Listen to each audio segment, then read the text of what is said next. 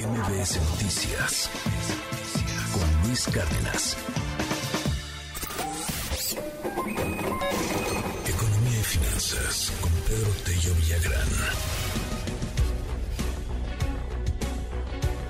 Sin embargo, hay también algunos otros sectores que están creciendo y que están creciendo de manera importante, inclusive también con el asunto del San Valentín.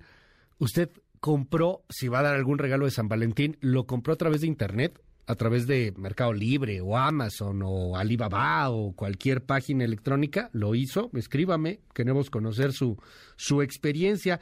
¿Qué tanto compra en línea, oiga? ¿Qué tanto se le ha hecho ya una costumbre comprar en línea? O, o, qué tanto sigue teniéndole miedo a comprar en línea. Ya son muy poquitos. Cada vez creo que hay más y más gente que le ha tenido ya mucha confianza. Aguas con los datos que uno pone en la compu. Pedro Tello, te mando un gran abrazo. ¿Cómo estás? Bonito día. Luis, buenos días, qué gusto saludarte a ti y también a quienes nos escuchan. Es cierto, el comercio electrónico, que muchos pensaban y pronosticaban que tan pronto se levantase el confinamiento y avanzáramos hacia la normalización de las actividades, lo mismo en la escuela, en el trabajo que en el hogar, pensaban que el comercio electrónico se iba a desacelerar, iba a dejar de tener ese impulso tan importante con el que arrancó el segundo trimestre del 2020 que se mantuvo durante todo el 2021 y decían que 2022 sería el año de la pérdida de altura del comercio electrónico.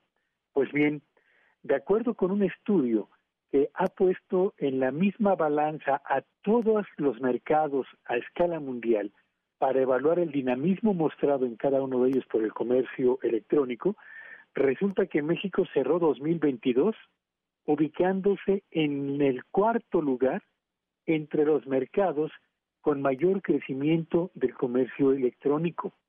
¿Cuánto avanzó el, las compras, avanzaron las compras en línea de bienes y de servicios en el 2022 en nuestro país? Bueno, tuvieron un crecimiento del 23%, Luis, que si lo comparamos contra el avance de cerca del 3% de la economía mexicana y contra el crecimiento menor al 10% del comercio presencial, pues estamos hablando de uno de los sectores con mayor dinamismo en un año en el que cerramos con una evidente desaceleración la mayor parte de las actividades de nuestra economía. Si en, 19, si en 2018 37 millones de internautas mexicanos realizaron compras de bienes y servicios vía Internet, en el año 2022, Luis, esa cifra se elevó hasta 63 millones, tuvo un crecimiento del 170% el número de internautas en nuestro país y lo que esto desató, motivado además por los problemas originados por la pandemia, fue la obligación de acudir evidentemente al eh, Internet para realizar no solo actividades laborales, educativas, sino también de compra de bienes y servicios.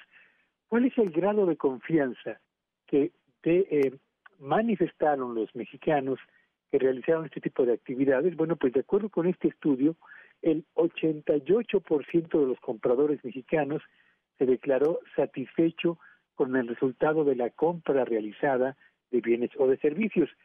¿Quiénes compraron más, hombres o mujeres? A mí me sorprendió este dato.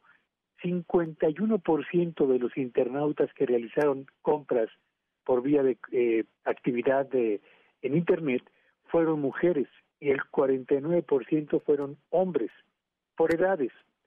Quienes tienen entre 25 y 34 años realizaron poco más del 30% del total de las compras, lo que significa que el empuje a la actividad del uso de la red o de Internet viene dado fundamentalmente por la generación de quienes están en la etapa terminal de su formación académica o recientemente se han incorporado a las actividades laborales.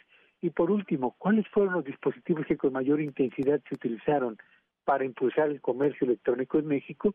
En primer lugar, y con un 98%, están los smartphones, seguidos de las laptops, en tercer lugar las computadoras y en cuarto sitio las tabletas. Así que el comercio electrónico, Luis, a pesar de la desaceleración de la economía en términos generales, se mantuvo como uno, si no es que el más dinámico de los sectores de la actividad económica en nuestro país en el año 2022. Gracias, querido Pedro. Te mando un gran abrazo y te seguimos en tu red. ¿Cuál es? Síganme en Twitter en arroba Petello Villagrán y que tengan un espléndido día. MBS Noticias con Luis Cárdenas.